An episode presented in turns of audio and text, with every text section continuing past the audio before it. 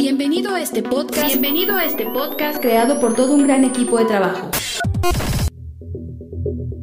Permíteme presentarnos. Esfuerzo y Valor es una congregación que profesa la sana doctrina. La iglesia es liderada por el pastor y apologista Víctor Manuel Banda, quien con más de 32 años en el campo ministerial ha logrado mediante la gracia de Dios y un esfuerzo constante llevar a casi todo el mundo el Evangelio de Cristo. Nuestro objetivo como equipo es que cada oyente en este podcast sea beneficiado, llevar hasta sus vidas el alimento espiritual, pero sobre todo que conozcan más profundo a Dios y crezcan de manera constante en su caminar cristiano.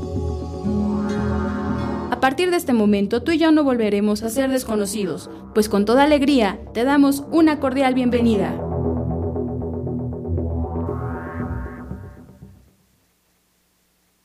A Jehová he puesto siempre delante de mí, porque está a mi diestra, no seré conmovido. A Jehová he puesto siempre delante de mí. El estudio de esta tarde se titula He mirado sobre la tierra. Y quisiera comenzar diciéndoles un anuncio. Y el anuncio es lo siguiente. Se han instalado cámaras de seguridad por todo el edificio. Hay cámaras de seguridad en las ventanas. Hay cámaras de seguridad en las puertas, en los pasillos, en los departamentos. Hay cámaras de seguridad ahorita mismo. Y una de esas cámaras vio a Andrés subiendo por las escaleras al segundo piso. Andrés observa que un hermano está sentado en la banca. De repente pone su celular en ella. Andrés observa que el hermano se retira y sube al tercer piso. Entonces se da cuenta que el hermano olvidó su celular. Andrés se sienta en la banca y enciende la pantalla del teléfono. Él observa que no tiene patrón o seguridad. Se desbloquea fácilmente. Entonces Andrés lo apaga y lo echa a su bolsa. Andrés no va a entregar el teléfono. Voltea para ver si nadie lo ve. Y entonces Andrés se retira del lugar. Pero lo que Andrés no sabe es que la cámara de seguridad lo vio. Y el acto de robo quedó grabado.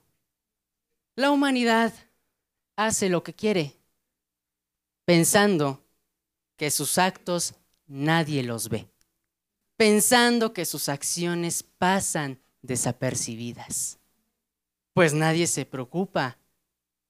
Al tener acciones malas, nadie se preocupa para pensar quién me estará viendo. Incluso ellos dicen, ¿quién me ve? Lo puedo hacer. ¿Quién me dirá algo? Será rápido. ¿No habrá problema si nadie se entera? Sin embargo, Andrés piensa dentro de él, ¡Uf! qué bueno que nadie me vio. En este ejemplo, Andrés está representando a la humanidad y a los pseudo cristianos. Los seres humanos, las personas cometen pecado día tras día. Esto es, transgreden la ley de Dios.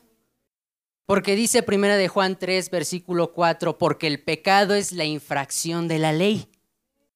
Por lo tanto, ellos roban, igual que Andrés. Ellos mienten, ellos matan, ellos extorsionan. Y lo hacen bajo el concepto, tú puedes hacerlo. Nadie te está viendo. Eres humano, eres un ser humano, no hay problema que lo hagas puedes emborracharte. Y bajo este concepto entonces vemos a los jóvenes, no tan solo adultos, sino jóvenes fornicando, bajo el falso concepto de es tu cuerpo, tú decides cómo usarlo, solo protégete, no hay problema, Puedes hacer esto, puedes hacer lo otro, puedes seguir pecando y nadie te ve. Ese es el concepto que tiene ahorita mismo la humanidad. Como dicen, pues es natural. Es natural ver, ver pornografía. Es natural ver a las mujeres en la calle mal vestidas. Tú puedes hacerlo. Todos lo hacen. Incluso el diablo le ha dicho a las mujeres, puedes enseñar tu cuerpo. No hay problema. Puedes hacerlo y nadie te dirá nada. Date a codiciar. Y los seres humanos cometen estas acciones de manera abierta y de manera oculta. Sí, de manera abierta maldicen, de manera abierta se emborrachan, pero en lo oculto adulteran. No le digas a mi mujer que le estoy engañando. Y esta es la condición del ser humano. Sin embargo, estas acciones no pasan desapercibidas. ¿Por qué? Porque hay cámaras de seguridad. Están instaladas. Alguien nos está viendo. Un día entre semana, Andrés deja entrar los malos pensamientos que el diablo le dijo de su compañero de trabajo. Mira, le dice el diablo a Andrés, él es el que te está echando la sal con el patrón. Sí, ¿no te has dado cuenta? Mira, entra a su oficina y cuando sale luego, luego te ve. ¿Qué quiere decir eso? Te está echando la sal. ¿Qué no notas al patrón ya diferente contigo? Andrés acepta las mentiras del diablo y las deja entrar a su corazón. Y desde entonces él empezó a batallar con su compañero de trabajo lo empezó a criticar. Ay, ahí viene este presumido. Mira nada más lo que está haciendo, ya porque el jefe lo está tratando bien, ya se cree la gran cosa. Y Andrés desde entonces lo está critique y critique. Y en sus pensamientos lo empieza a maldecir. Empieza a insultar a su compañero de trabajo. Un día el compañero de trabajo se acerca a Andrés y Andrés dice, ay, ahí viene este. E hipócritamente le extiende la mano y le dice, qué bueno que me saludaste. Es un placer. Hasta luego. Hipócritamente lo saluda. Y él expresa, claro, dentro de él, qué bueno que nadie escucha mis pensamientos que tengo sobre este tipo. Qué bueno que este tipo no se entera de lo que estoy pensando. Piensa dentro de él. Pero lo que Andrés no sabe es que alguien vio y escuchó fuerte y claro sus pensamientos. Alguien escuchó sus pensamientos más fuerte que sus palabras. Y muchas veces también nosotros tenemos este concepto que podemos pensar lo que queramos y de quien sea. Podemos pensar de fulanito, de fulanita. Podemos pensar mal del pastor, pues ¿quién se dará cuenta? Podemos pensar lo mal que está haciendo el trabajo el hermano Juan Carlos. Podemos pensar diferentes cosas del cuñado, del amigo, del patrón. Podemos maldecirlo en nuestros pensamientos, podemos criticarlo en nuestros pensamientos, juzgar a las personas pensando que nadie se da cuenta, pensando que nadie escucha más que nosotros mismos esos pensamientos. Que el Señor nos ayude. ¿Y qué es lo que tratamos de hacer? ¿Qué es lo que tratamos de lograr con estos ejemplos y esta explicación? Lo que tratamos de hacer es que las personas se den cuenta y que los cristianos recuerden que nuestras acciones, que nuestras palabras e incluso nuestros pensamientos no están pasando desapercibidos, sino están siendo grabados. Que la idea de que nadie nos ve y que no hay ningún problema seguir pecando es falso. Eso es lo que tratamos de lograr ahorita mismo. ¿Nadie nos ve? ¿Nadie nos escucha? ¿Podemos hacerlo? Que el Señor nos ayude. Sin embargo, la Biblia nos habla de alguien, el cual representa las cámaras de seguridad mencionadas, el cual ve nuestro caminar, ve nuestro pensar, escucha nuestro hablar y está al pendiente de mis acciones y las suyas. No le está despegando el ojo. Hay alguien que está tomando reporte. Y este alguien es el pastor. No, no es el pastor. Aunque a veces queremos cuidarnos de él, pensando que él es el que se entera. No cuando pasamos a las entrevistas, mujer, no le vayas a decir esto al pastor. Se va a enterar. Sí, mi amor, no te preocupes.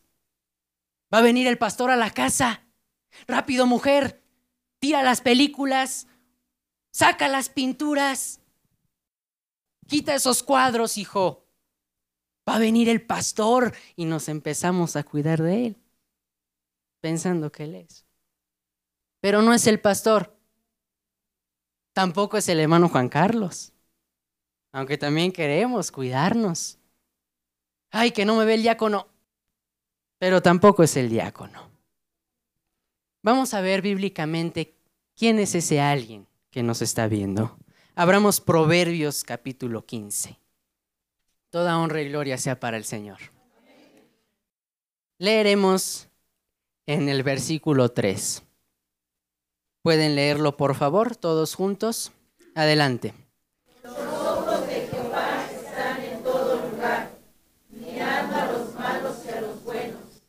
Qué tremendo. Los ojos de Jehová ¿Solo están en la iglesia? No. Los ojos de Jehová están en todo lugar. Esto quiere decir que está en el trabajo. Esto quiere decir que el Señor nos ve en nuestra casa. Nos ve en la iglesia, nos ve en la calle. Los ojos de Jehová están en todo lugar mirando a los malos y a los buenos. Pero ¿por qué el Señor puede estar en todo lugar? Porque Él es omnipresente. Eso quiere decir que su presencia lo llena todo. Él está en todo lugar. Él es omnipresente. Y dice el gran rey Salomón, he aquí los cielos, y los cielos de los cielos no lo pueden contener. Incluso el profeta Jeremías en el capítulo 23, verso 24, dice, ¿no soy yo Jehová que lleno el cielo y la tierra? Y luego Dios hace una pregunta y dice, ¿Podrá alguno esconderse de modo que yo no lo vea? Pues la respuesta es no. No puede alguno esconderse de la presencia del Señor, de los ojos que acampan alrededor de los que le temen. El rey David, conociendo esto, conociendo que el Señor estaba en todo lugar, entonces el rey David pronuncia las siguientes palabras en el Salmo capítulo 139. Abra conmigo el Salmo capítulo 139. Leeremos desde el verso 6. Dice así, tal conocimiento es demasiado maravilloso para mí. Alto es, no lo puedo comprender. ¿A dónde me iré de tu espíritu? ¿Y a dónde huiré de tu presencia? Si subiera a los cielos, allí estás tú. Y si en el Seol hiciere mi estrado, he aquí, allí tú estás. Si tomare las alas del alba y habitare en el extremo del mar, aún allí me guiará tu mano y me asirá tu diestra. Si dijere, ciertamente las tinieblas me cubrirán, pues aún la noche resplandecerá alrededor de mí. Aún las tinieblas no encubren de ti, y la noche resplandece como el día. Lo mismo te son las tinieblas que la luz, porque tú formaste mis entrañas, Tú me hiciste en el vientre de mi madre. Te alabaré, porque formidables, maravillosas son tus obras. Estoy maravillado y mi alma lo sabe muy bien. No fue encubierto de ti mi cuerpo. Bien que en oculto fui formado y entretejido en lo más profundo de la tierra. Pero mi embrión vieron tus ojos. Y en tu libro estaban escritas todas aquellas cosas que fueron luego formadas, sin faltar una de ellas. Wow, tremenda escritura. Nos deja el rey David sin opciones. Abarca el cielo, abarca el Seol, abarca hasta en donde estamos en el vientre de la madre. Allí el Señor nos vio y aún nos sigue viendo. Lo llena todo. Si podemos ya comprobar con estas escrituras que Dios está en todo lugar, entonces, ¿qué nos vio hacer el Señor esta semana? ¿Qué nos vio hacer? Pues Él te vio mentir. Él te vio robar igual que Andrés.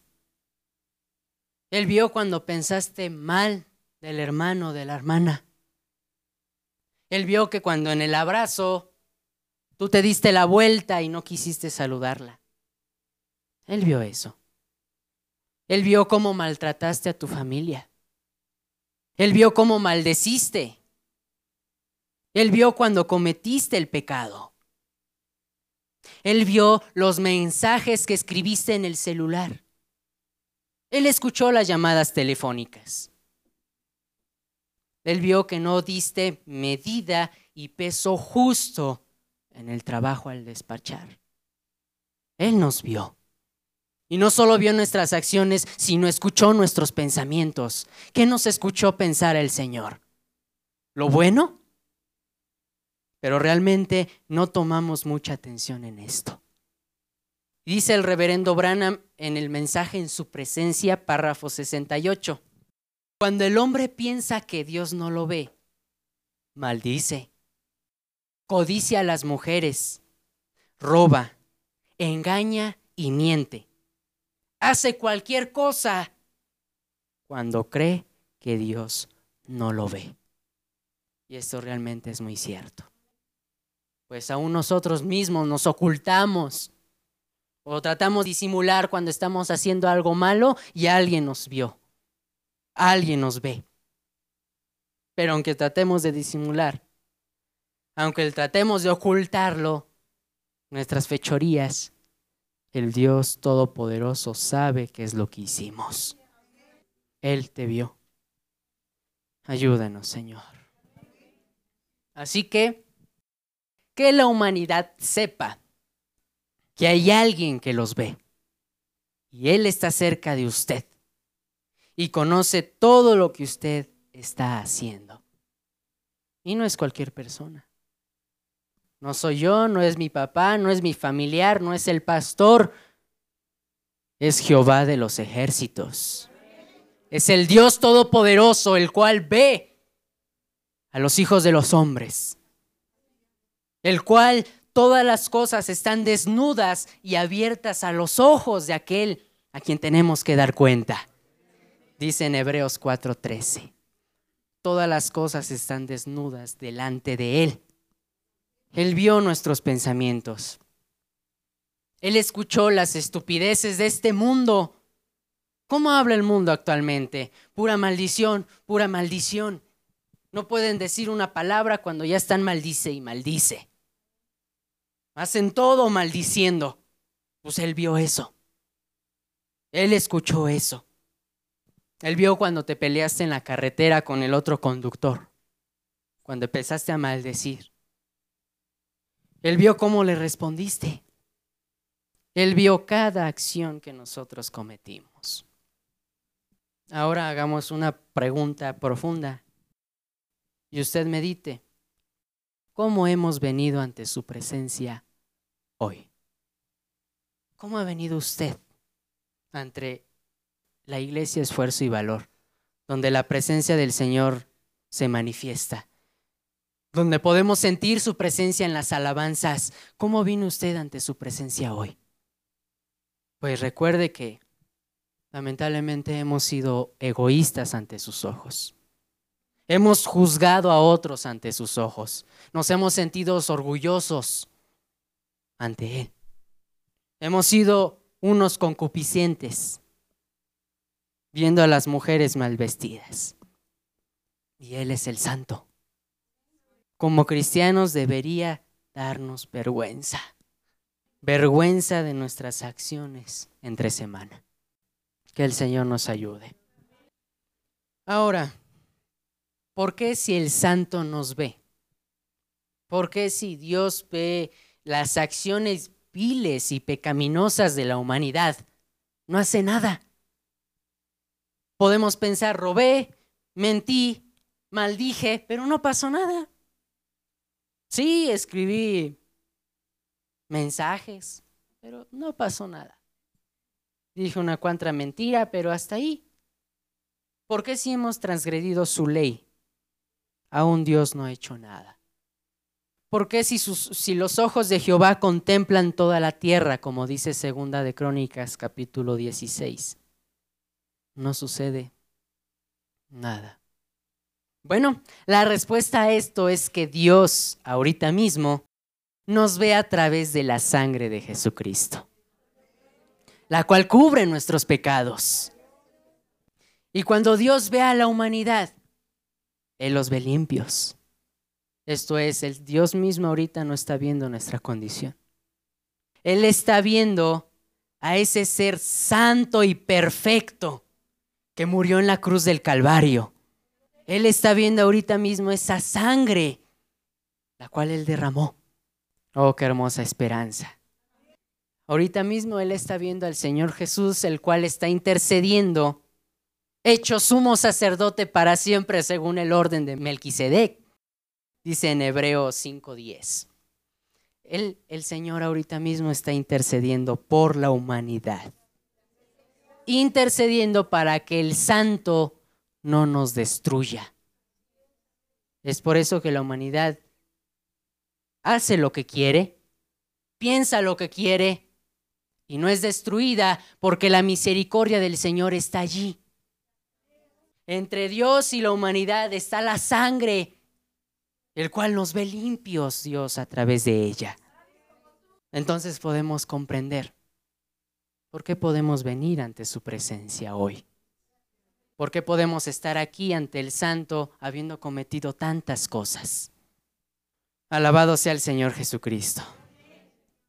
Por eso mismo, que la humanidad también sepa que ahorita es tiempo de misericordia, que es tiempo de que los pecados que cometimos vayamos ante su cruz, en el altar, en oración y le pidamos perdón, para que Él nos limpie con su sangre es tiempo de seguir y seguir.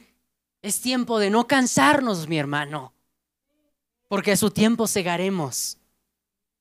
Es tiempo de seguir limpiándonos, porque es tiempo de misericordia. Bendito sea el nombre del Señor. Es por eso mismo que Andrés no ha sido castigado, porque está el sumo sacerdote intercediendo por nuestras acciones. Pero la Biblia, las sagradas escrituras no revelan que un día esa sangre será quitada. Un día esa sangre será quitada. Esa sangre que nos está cubriendo será quitada. Y el tiempo de misericordia habrá acabado. Y el tiempo de hacer justicia se habrá hecho presente porque la santidad de Dios traerá la ira sobre la tierra por sus propios pecados. Dios verá en aquel día cuando se quite la sangre a los cristianos que amaron más a los deleites que a Él. A los cristianos tibios que no se esforzaron. Verá el Señor en aquel día a usted. A usted lo verá. Verá cómo cambió a Dios el culto por su trabajo. Verá cómo dejó caer su palabra en el piso por continuar con nuestro pecado. Verá los que prefirieron un cristianismo de etiqueta, el cual prefirieron el deseo carnal, el placer carnal de este mundo, y no Él, cuando la sangre sea quitada. Y cuando vea el Señor eso, entonces las copas de la ira serán derramadas sobre la tierra. Vamos a ver las copas de la ira en Apocalipsis capítulo 16, por favor. Versículo 1. Dice así, oí una gran voz que decía, desde el templo a los siete ángeles, y derramad sobre la tierra las siete copas de la ira de Dios. Fue el primero y derramó su copa sobre la tierra. Y vino una úlcera maligna y pestilente sobre los hombres que tenían la marca de la bestia y que adoraban a su imagen. El segundo ángel derramó su copa sobre el mar, y éste se convirtió en sangre como de muerto, y murió todo ser vivo que había en el mar. El tercer ángel derramó su copa sobre los ríos y sobre las fuentes de las aguas, y se convirtieron en sangre y oí al ángel de las aguas que decía, justo eres tú, oh Señor, el que eres y que eras, el santo, porque has juzgado estas cosas. Por cuanto derramaron la sangre de los santos y de los profetas, también tú les has dado a beber sangre, pues lo merecen. También oí a otro que desde el altar decía, ciertamente, Señor, Dios Todopoderoso, tus juicios son verdaderos y justos. El cuarto ángel derramó su copa sobre el sol, al cual fue dado quemar a los hombres con fuego. Y los hombres se quemaron con el gran calor y blasfemaron el nombre de Dios, que tiene poder sobre estas plagas, y no se arrepintieron para darle gloria. El quinto ángel derramó su copa sobre el trono de la bestia y su reino se cubrió de tinieblas. Y mordían de dolor sus lenguas. Y blasfemaron contra el Dios del cielo por sus dolores y por sus úlceras. Y no se arrepintieron de sus obras. Esta escritura se cumplirá en la gran tribulación. Cuando el Señor diga, he visto la maldad a la cual esta creación ha sido traída. He visto el pecado de este día en la que se revuelca el hombre. Entonces cuando el Señor vea eso, las copas de la ira serán derramadas y allí será el lloro y el crujir de dientes. Está próximo el día y muy pronto aquel día grande y terrible se haga presente. Dice el reverendo Branham en, el mensaje en su presencia, párrafo 32. En aquel día, en la gran tribulación, ¿qué será del hombre que no confiese sus pecados? ¿Qué será del joven que no confiese sus pecados? ¿Qué será de ese hombre de corazón endurecido que cree saber más de la creación que Dios mismo? ¿Qué sucederá con el que ha pasado toda su vida tratando de criticar la Biblia? ¿Dónde aparecerá? Medite en eso. Oh Señor, tenga misericordia. Por lo tanto, la humanidad y los cristianos tienen una cuenta regresiva. Una cuenta regresiva que está a punto de acabarse. Para dar inicio a todas las plagas, a todo el juicio a toda la ira del Señor sobre el pecado. Por eso es tiempo de misericordia. En estos momentos se cumple el salmo de apertura, el salmo 103. El Señor no ha hecho con nosotros conforme a nuestras iniquidades, ni nos ha pagado conforme a nuestros pecados, sino extendió el Señor sobre nosotros su misericordia es el tiempo de dejar nuestro pecado, porque ahorita el Señor no lo ve. Es el tiempo de soltar nuestro deseo carnal, hermano. Es el tiempo de ya abandonar todo lo de este mundo porque es pasajero. Es tiempo de agarrar la Biblia y seguir en pos de ella. Es tiempo de decir, Señor, lávame más y más y límpiame con tu, con tu sangre. Este es el tiempo, mi hermano, y se está acabando. Que la humanidad se dé cuenta, que el cristianismo se dé cuenta, que el tiempo de misericordia se está acabando para ti. Y si no aprovechas, te quedarás a la gran tribulación y no te lo recomiendo. Será algo realmente terrible. Oh, gran cosa es caer en manos del Dios vivo. Pero sin embargo, dice el Señor, no importa, sigue con tu pecado, sigue con tus diversiones. Le dice a la humanidad, sigue con tus borracheras. A las cristianas, sigue pintándote como la maldita de Jezabel. Anda, continúa, sigue criticando, sigue con tu lengua larga, sigue con tus pantalones, los cuales no quieres quemar. No te preocupes, sigue con ellos. Yo te los quemo, pero contigo juntamente en la gran tribulación. Sigue con tus diversiones, sigue con tu trabajo, sigue pensando que esto no es verdad. Lo verás en aquel día. Sigue dándome el avión mientras yo te extiendo los brazos. Sigue así y vas a ver cómo te va a ir. Ay, Señor, tenga misericordia. El que sea inmundo, sea inmundo todavía. El que sea santo, santifíquese todavía. Meditemos en esto profundamente. Cuando esto suceda, cuando la sangre sea quitada, cuando el gran yo soy diga, como el título de nuestro estudio, he mirado la tierra. Cuando diga, he mirado la tierra, ¿cómo te verá a ti? ¿Cómo le verá a usted? ¿Habrá vencido el pecado? ¿Habrá adquirido el sello?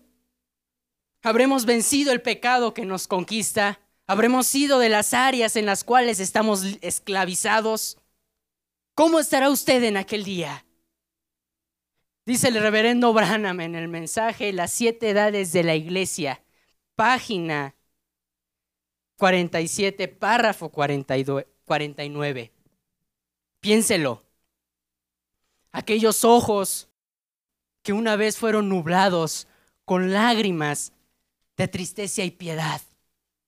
Aquellos ojos que lloraron de compasión frente a la tumba de Lázaro. Aquellos ojos que no vieron la maldad de los romanos que le clavaron en una cruz, de esos asesinos. Antes, con tristeza clamó, Padre, perdónalos. Ahora esos ojos llenos de misericordia son una llama de fuego. Los ojos del juez que recompensará a aquellos que le rechazaron.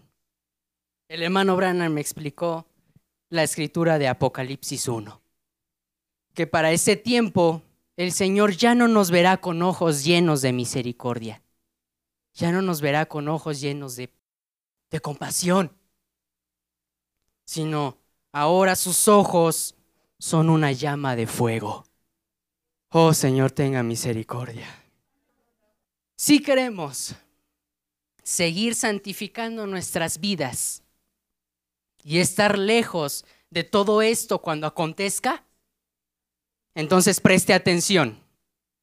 Dios a través del rey David nos da un consejo nuevamente por su gran misericordia.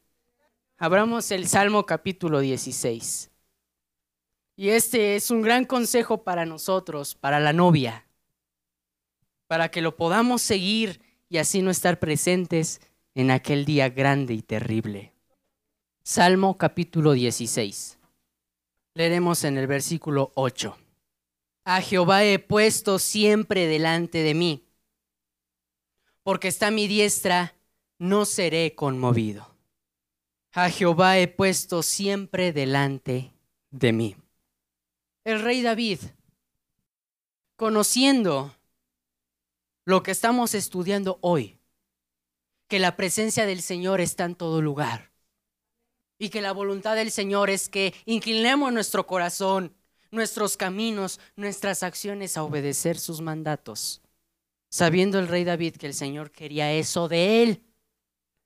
Entonces dice, yo David he puesto al Señor delante de mí para estar consciente de que la presencia del Señor está en todo lugar.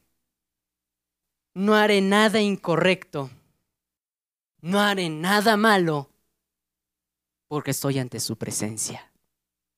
Esta es una hermosa lección para nosotros. Y entonces podemos entender, oh hermano, podemos comprender por qué David era un hombre conforme al corazón de Dios. Porque Él nos dejó este consejo, he puesto al Señor delante de mí. ¿Esto qué quiere decir? Que durante su juventud, Él tenía presente que Dios lo veía. Él tenía presente que alguien lo estaba observando. Y ese era Jehová de los ejércitos. Entonces lo que hizo Él fue, Señor, yo te pondré delante de mí.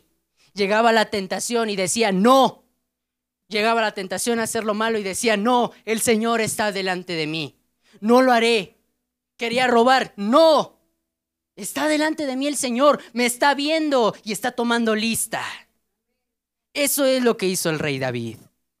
Y entonces podemos ver que a lo largo de su vida encontramos muy pocos errores. Muy pocos. En la Biblia más bien no se nos describe a un, a un derrotado sino se nos describe a un gigante espiritual. Porque él tenía presente que el Señor lo estaba viendo día tras día y se levantaba cada día. Señor, me estás viendo, ayúdame a guardar tus mandamientos. De mañana te buscaré. Él oraba, él oraba. Eso es lo que deberíamos de hacer nosotros. Poner al Señor delante de nosotros. El profeta William Branham, citando una frase en el párrafo 70, dijo así, ponga siempre al Señor delante de usted y no haga nada que no haría en su presencia, porque Él lo está mirando. No haga nada que no haría en su presencia. Si queremos seguir santificándonos, pongámonos de pie ahorita mismo. Y allá en nuestro lugar, compujamos nuestro corazón. Incline su rostro. Hemos reconocido que le hemos fallado. Pero démonos cuenta que si seguimos fallando, el Señor nos va a castigar. Por lo tanto, Él nos da la, la, oportunidad de ser conscientes de que el Señor está delante de nosotros que el Dios omnipotente, omnipresente nos mira. Ponga al Señor delante de usted y dígale, Señor, quiero vivir en tu presencia cada día. En mi trato con los demás, en mi trato con mi familia, con mi esposo, con mis hijos, con mi patrón, con el hermano que tengo al lado, con mi vecino. Señor, cada palabra, cada pensamiento, usted me ve. Señor, Permíteme tener consciente esto. Quisiera caminar como si usted estuviera delante de mí. Dígaselo al Señor. Dígale, precioso Dios, he aquí estoy ante tus ojos. Pero, Señor, he pecado. Estoy mal, pero ya no quiero seguir igual. Bueno, entonces dice el Señor, haz este consejo, ponme delante de ti. Y cuando llegue la tentación a tu mente, al área que estás batallando, di, el Señor está siempre delante de mí y yo estoy en su presencia, por lo tanto, no lo haré. Cuando llegue la tentación, diga, no prestaré a mis miembros al pecado, porque Él me está viendo y Él quiera que yo sea santo. La próxima vez que vaya a encender un cigarrillo, diga, el Señor está delante de mí. La próxima vez que vaya a sentir usted un deseo carnal, diga, el Señor está delante de mí. La próxima vez que vaya a decir algo malo, no lo diga. La próxima vez que venga el, enemigo a, a traerle malos pensamientos, no los acepte, sino diga, el Señor me está viendo. Pondré al Señor delante de mí y no seré conmovido, dijo David. Rindamos nuestra voluntad, nuestro pensar, nuestro actuar al Señor. Porque hemos venido reiterando y reiterando en este estudio, Él nos ve, Él nos ve, Él mira la tierra. pero en aquel día que nos mire, ya estando santificados. Oremos. Bendito Señor, le rogamos que usted conteste esta oración. Le rogamos, Señor, que usted tenga misericordia nuevamente de su pueblo. Oh Señor, le hemos fallado, le pedimos perdón. Pero en aquel día, Señor, usted no tendrá misericordia de nadie. Por eso queremos aprovecharla antes de que se agote. Le rogamos que esta predicación no se olvide como aquel que mira en el espejo y después cuando voltea a otro lado olvida cómo era. Se lo pedimos en el precioso nombre de Jesús. Amén. Has escuchado el día de hoy una predicación del ministro Víctor Manuel Banda. Vaya mensaje, ¿verdad? Agradecemos tu compañía en este episodio. No olvides compartir con tus amigos esta bendición. Además podrás escuchar predicaciones exclusivas en nuestra cuenta de Patreon, donde nos encuentras como Esfuerzo y Valor. También podrás revisar mucho de nuestro material en las redes sociales, donde nos encontramos como Esfuerzo y Valor. Por supuesto, síguenos en esta plataforma y no te pierdas de más contenido. Nos volvemos a escuchar pronto. Hasta luego.